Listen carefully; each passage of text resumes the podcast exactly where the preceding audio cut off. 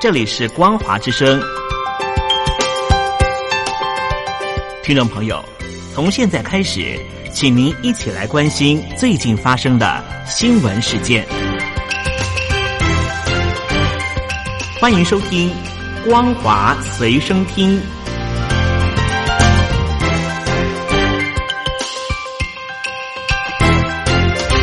收音机旁的听众朋友，您好，欢迎收听光华随身听，我是嘉玲。我们来关心最近发生的新闻。俄罗斯卫生当局二十日表示，过去二十四小时，俄罗斯新冠肺炎确诊人数增加四千两百六十八例，目前累计至少四万七千一百二十一例，死亡病例新增四十四例，累计至少四百零五例。俄罗斯二十日新确诊数低于十九日的六千零六十例，结束单日新确诊数连日创新高的记录。但是实际病例数可能远远超过官方的统计，而且疫情可能在俄罗斯军中扩散。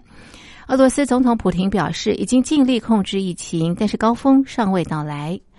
俄罗斯疫情最严重的地区是首都莫斯科。根据官方的统计，全俄罗斯超过半数确诊病例是在莫斯科。莫斯科截至二十日有两万六千多个确诊病例，占当地一千两百七十万居民的百分之零点二。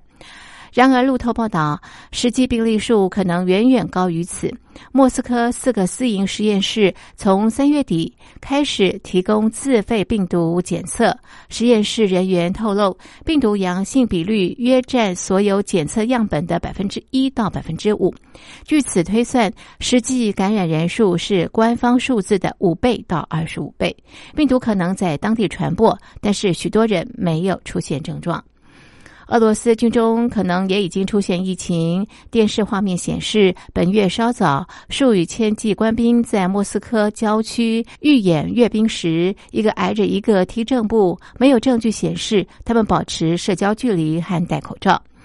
俄罗斯媒体报道，参加预演的官兵当中已经有人染疫。俄国国防部二十日说，所有参加莫斯科预演的官兵将送回全国各地住房地隔离两周。俄国国防部并没有说明隔离是单纯的预防措施，还是有人染疫后的补救措施，也没有说明是否有官兵身体不适接受观察。只说载运官兵回住房地的所有军车、火车和飞机都要消毒。莫斯科红场阅兵原定五月九日举行，纪念前苏联在二。次世界大战胜利七十五周年，预计有一万五千官兵参与，目的是展现俄国的军力和外交实力。不过，为了防堵新冠肺炎疫情的扩散，俄国总统普京上周宣布阅兵延期，时间未定。大陆疫情依旧严峻，哈尔滨群聚疫情传播已经跨入辽宁、内蒙两个省份，遭到传染者达到五十五名，包括哈尔滨第二医院以及哈尔滨医科大学第一医院患者和患者家属、医护。根据澎湃新闻的报道，黑龙江省哈尔滨市疫情跨省传播已经波及两个省份。内蒙卫健委通报，四月十九日七点到四月二十日七点，内蒙新增本土确诊一例。之前，辽宁省卫健委通报，四月十六日抚顺新增一例确诊。是与哈尔滨确诊病例陈某同时期在哈尔滨医科大学附属第一医院住院的患者之女，发生在哈尔滨市的一起群聚性疫情，被感染人数还在不断增加。根据统计，四月九日到十八日，官方报告的确诊病例和无症状感染者总数已经达到五十五例。报道指出，这起群聚感染是由一名二十二岁韩姓女留学生开始传染给邻居，邻居的母亲和男友。然后，邻居母亲与朋友在三月二十九日聚餐，聚餐七人当中有五人感染，其中一名陈姓男子因为发病到哈尔滨第二医院。哈尔滨医科大学附属第一医院治疗，引发两家医院内二十六人感染。哈尔滨市第二医院在二十日发布停诊公告，进行消毒，实施封闭管理。此外，北京朝阳区是大陆目前唯一被列为疫情高风险区，引发讨论。北京市疾控中心副主任庞星火表示，十四日朝阳区发生一例境外移入病例，又感染了三名家人，成为聚集性疫情，因此列入高风险区。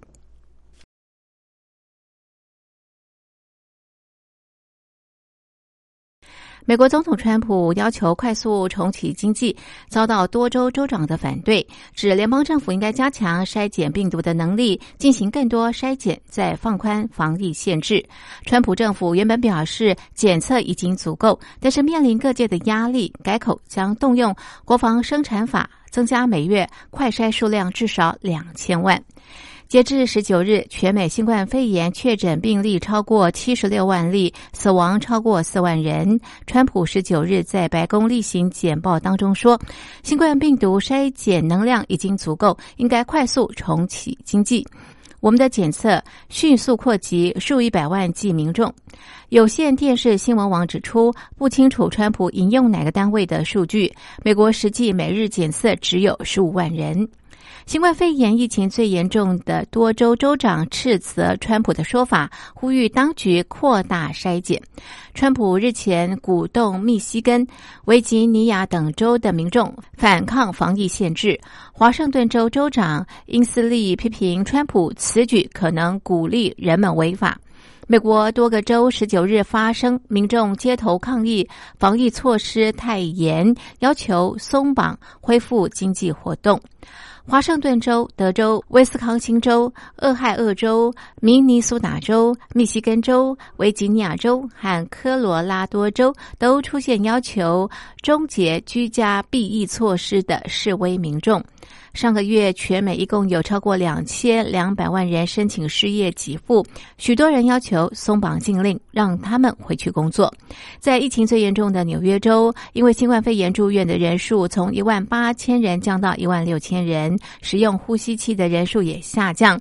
十九日出现至少五百零七个新增死亡案例，低于日前平均每日七百例。纽约州长郭沫说：“如果数据保持不变并且持续，那么我们已经过了高峰。”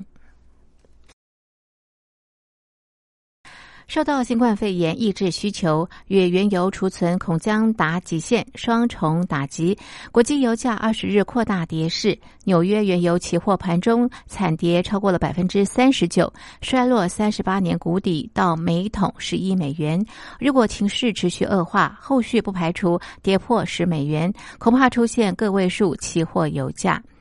纽约原油期货盘中重挫百分之三十九点七七，到每桶十一点零四美元，是一九八二年以来最低。上周这项期货跌到将近五分之一，因为石油输出国组织及其盟友的减产协议仍未能抵消疫情重创全球经济所造成的需求不振。中国大陆十七日公布数十年来首度。经济既萎缩，欧美情况恐怕也不妙。